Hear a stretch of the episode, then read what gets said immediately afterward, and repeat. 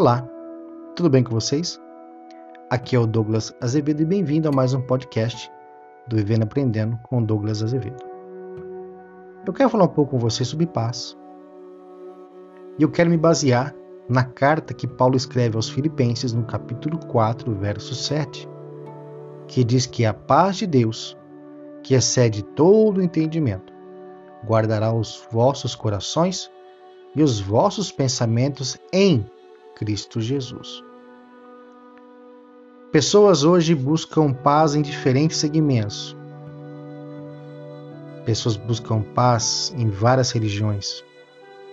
Pessoas buscam paz sendo reclusas em um monastério, em um mosteiro. Pessoas buscam paz numa vida rural. Pessoas buscam paz abandonando todas as coisas na cidade grande e se voltando ao campo, uma vida na fazenda. Pessoas buscam paz é, em outros relacionamentos ou estando sozinha consigo mesma. Mas o mais interessante é que Paulo escreve aqui que a paz de Deus, que excede todo entendimento. O que nós conhecemos como paz é muito limitado. O nosso conhecimento de paz hoje ele é muito limitado. Por quê? Porque o nosso entendimento é limitado. O nosso entendimento, que para muitas pessoas pode ser extraordinário, ainda assim é limitado. Ainda assim, o nosso entendimento sobre paz é muito limitado.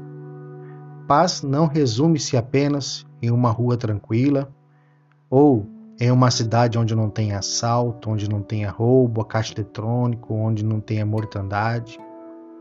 Paz não se resume apenas a uma localidade em que você não vê prédios ou casas ao seu redor, mas animais silvestres vêm à sua casa. A paz que Paulo aqui descreve é uma paz de espírito, não é uma paz física como nós conhecemos. A paz de espírito é uma paz completamente diferente daquela que nós almejamos fisicamente. A paz de espírito, ela te leva a um nível muito mais avançado em entendimento e você pode gozar de uma tranquilidade totalmente diferente daquela que muitas pessoas almejam ou buscam. Quando continuamos lendo esse versículo, ele diz que excede todo entendimento, a paz de Deus guardará os vossos corações e os vossos pensamentos em Cristo Jesus. Olha que interessante. Quando nós lemos sobre vossos corações, ele não fala deste órgão que pulsa nosso peito, que é responsável por bombear sangue e mandar sangue a todos os órgãos. O coração aqui se resume ao pensamento, se resume à mente.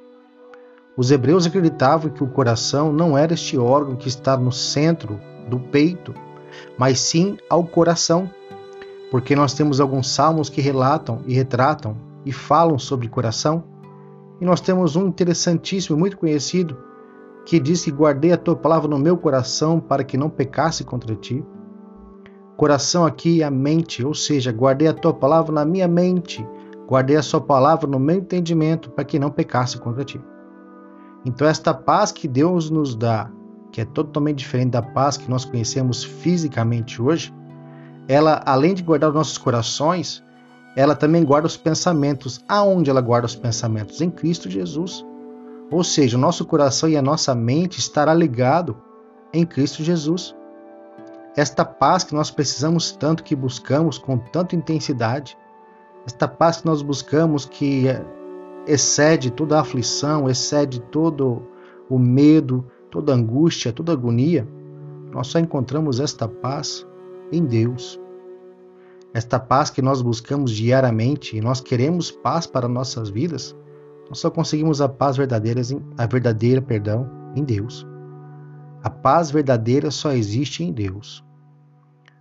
Outra outro entendimento sobre paz ou outras passagens que falam sobre paz, vão nos levar realmente ao entendimento de que a verdadeira paz nós só encontramos em Deus.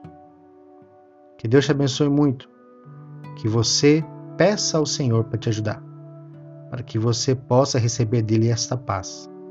Esta paz que excede todo entendimento que você não é capaz de entender ou de alcançar, mas que esta paz que é, sem dúvida nenhuma, difícil de entender porque ela excede o nosso entendimento, que essa paz também guarde o seu coração e principalmente o seu pensamento em Cristo Jesus. Deus te abençoe muito. Fique com Deus e que você seja muito feliz. Um abraço e fique na paz do Senhor Jesus.